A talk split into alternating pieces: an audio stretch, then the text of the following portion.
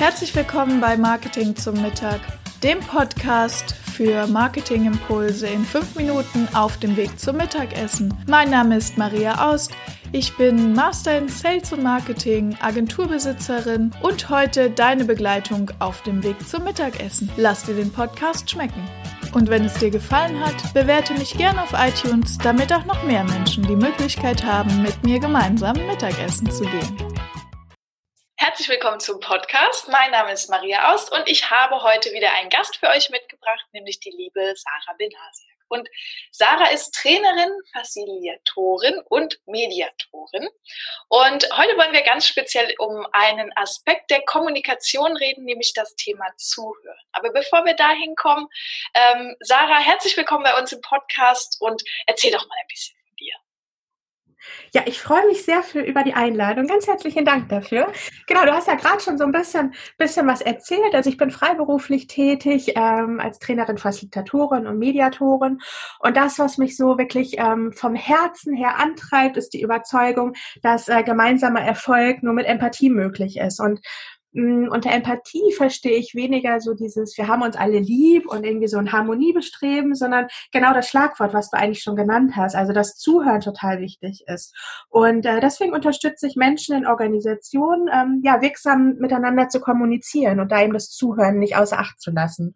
Und biete dazu Trainings an, wo es um Kommunikation geht oder auch Konfliktkompetenz. Ähm, ich gestalte Workshops und moderiere die, ne? also da kann es so um Reflexion gehen, es kann Projekt-Kickoff sein, gerade jetzt auch beim Virtuellen kann es darum gehen, Mensch, wie können wir eigentlich virtuell gut zusammenarbeiten, ne? dass man nicht nur sich einfach also den, den Screen shared und äh, das Video anmacht, sondern da wirklich auch effektiv zusammenarbeitet und eben als Mediatorin unterstützt sich Menschen dabei, ähm, ja, wenn sie so in Konflikten feststecken und den Eindruck haben, sie kommen da selber nicht mehr raus, ähm, da hilft es dann oft, einen, ähm, ja, neutralen dritte Person dabei zu haben, die nicht involviert ist, um so aus diesem Prozess wieder rauszukommen und gemeinsam eine Lösung zu finden. Das ist das, was ich mache. Sehr schön, das klingt sehr, sehr spannend. Ähm, und als ich die Einleitung gelesen habe, du hast ja netterweise mir äh, einen kleinen Text geschickt, bin ich das erste Mal, habe ich gedacht, was ist eine Facilitatorin? Wie wird man das?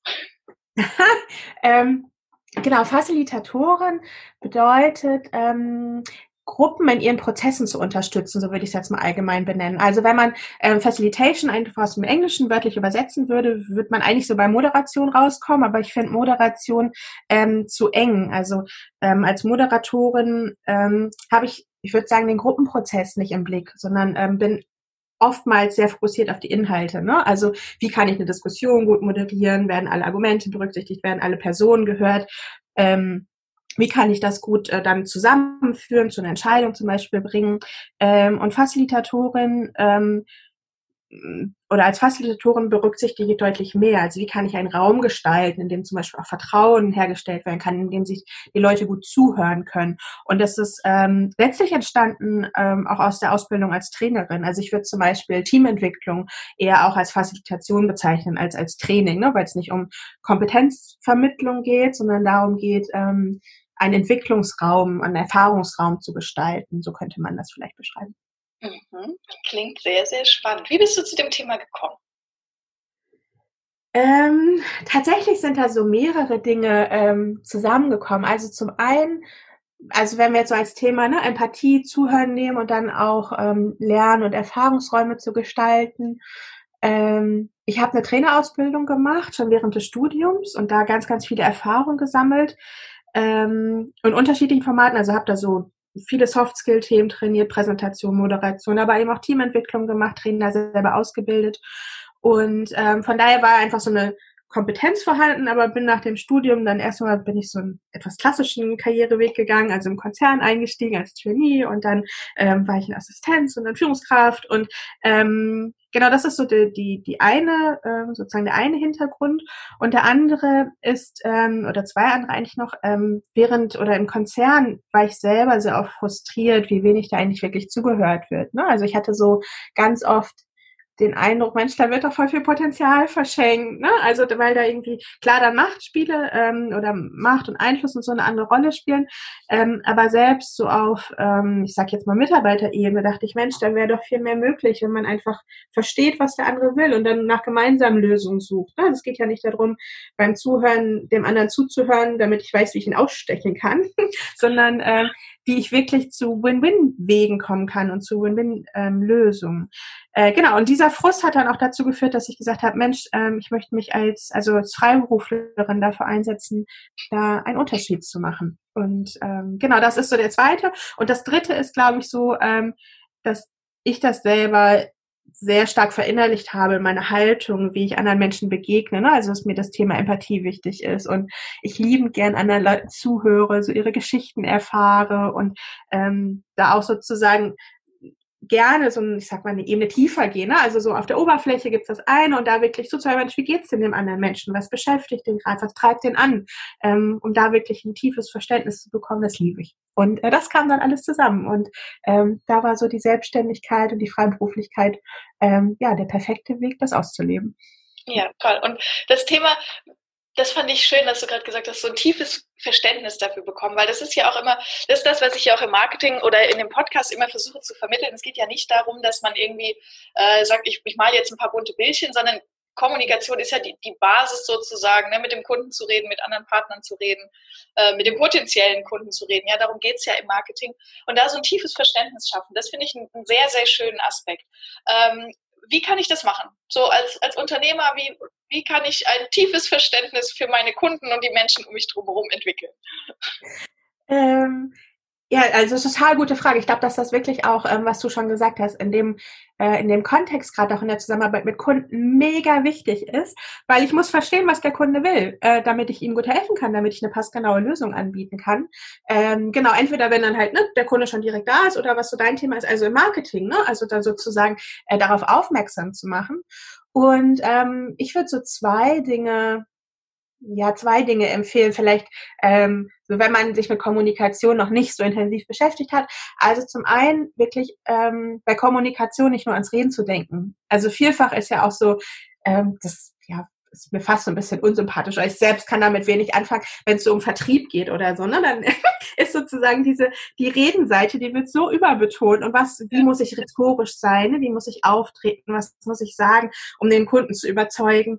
Ähm, aber ich, es geht genauso auch ums Zuhören. Also wenn ich vor, also nicht sozusagen zu Beginn nicht zuhöre, kann ich irgendwie auch keine, keine gute Lösung bringen und keine vernünftige Beziehung auch zum Kunden aufbauen. Ne? Was habe ich davon, wenn ich dem einmal irgendwie was angeschwatzt habe, aber da keine Beziehung herstellen kann, sodass der wirklich auch, also sich verstanden fühlt, der Kunde, und Lust hat, auch weiter mit mir zusammenzuarbeiten. Und deswegen wäre so der erste Tipp, ähm, nicht nur an Sprechen zu denken bei Kommunikation, sondern vor allen Dingen auch aufs Zuhören und vielleicht auch dem Zuhören ähm, ja mal mehr Raum zu geben als dem Sprechen, ähm, das wirklich bewusst wahrzunehmen. Das wäre das der erste Tipp.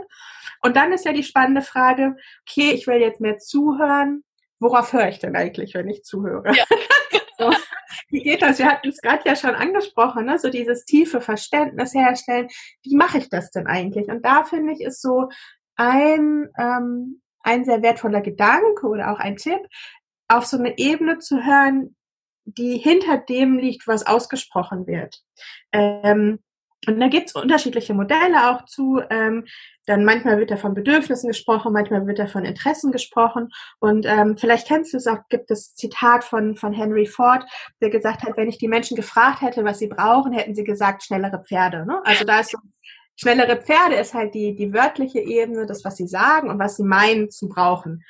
Und ähm, wenn man jetzt so dahinter schaut und das ein bisschen abstrahiert, wofür stehen denn schnellere Pferde? Ne? Also steht für eine schnelle Fortbewegung und ähm, vielleicht auch für, also schnell von A nach B zu kommen. Vielleicht ist dem Kunden es ja gar nicht so wichtig, dass es Pferde sind. Und das hatte Ford ja auch im, im Kopf, ne? Also ähm, und hat deswegen ähm, sozusagen die äh, Ford Company gegründet und war da ja mega, mega erfolgreich, hat auch so in diese industrielle Produktion total viel investiert, weil er eben daran geglaubt hat, es geht nicht um Pferde, sondern ähm, es geht im Grunde Grunde genommen um die, um die Fortbewegung. wenn ich dann vielleicht noch Komfort da drauf packe, ne, dass ich halt nicht nass werde, zum Beispiel, ich im Auto sitze, ähm, wie auf einem Pferd, äh, ist das doch super.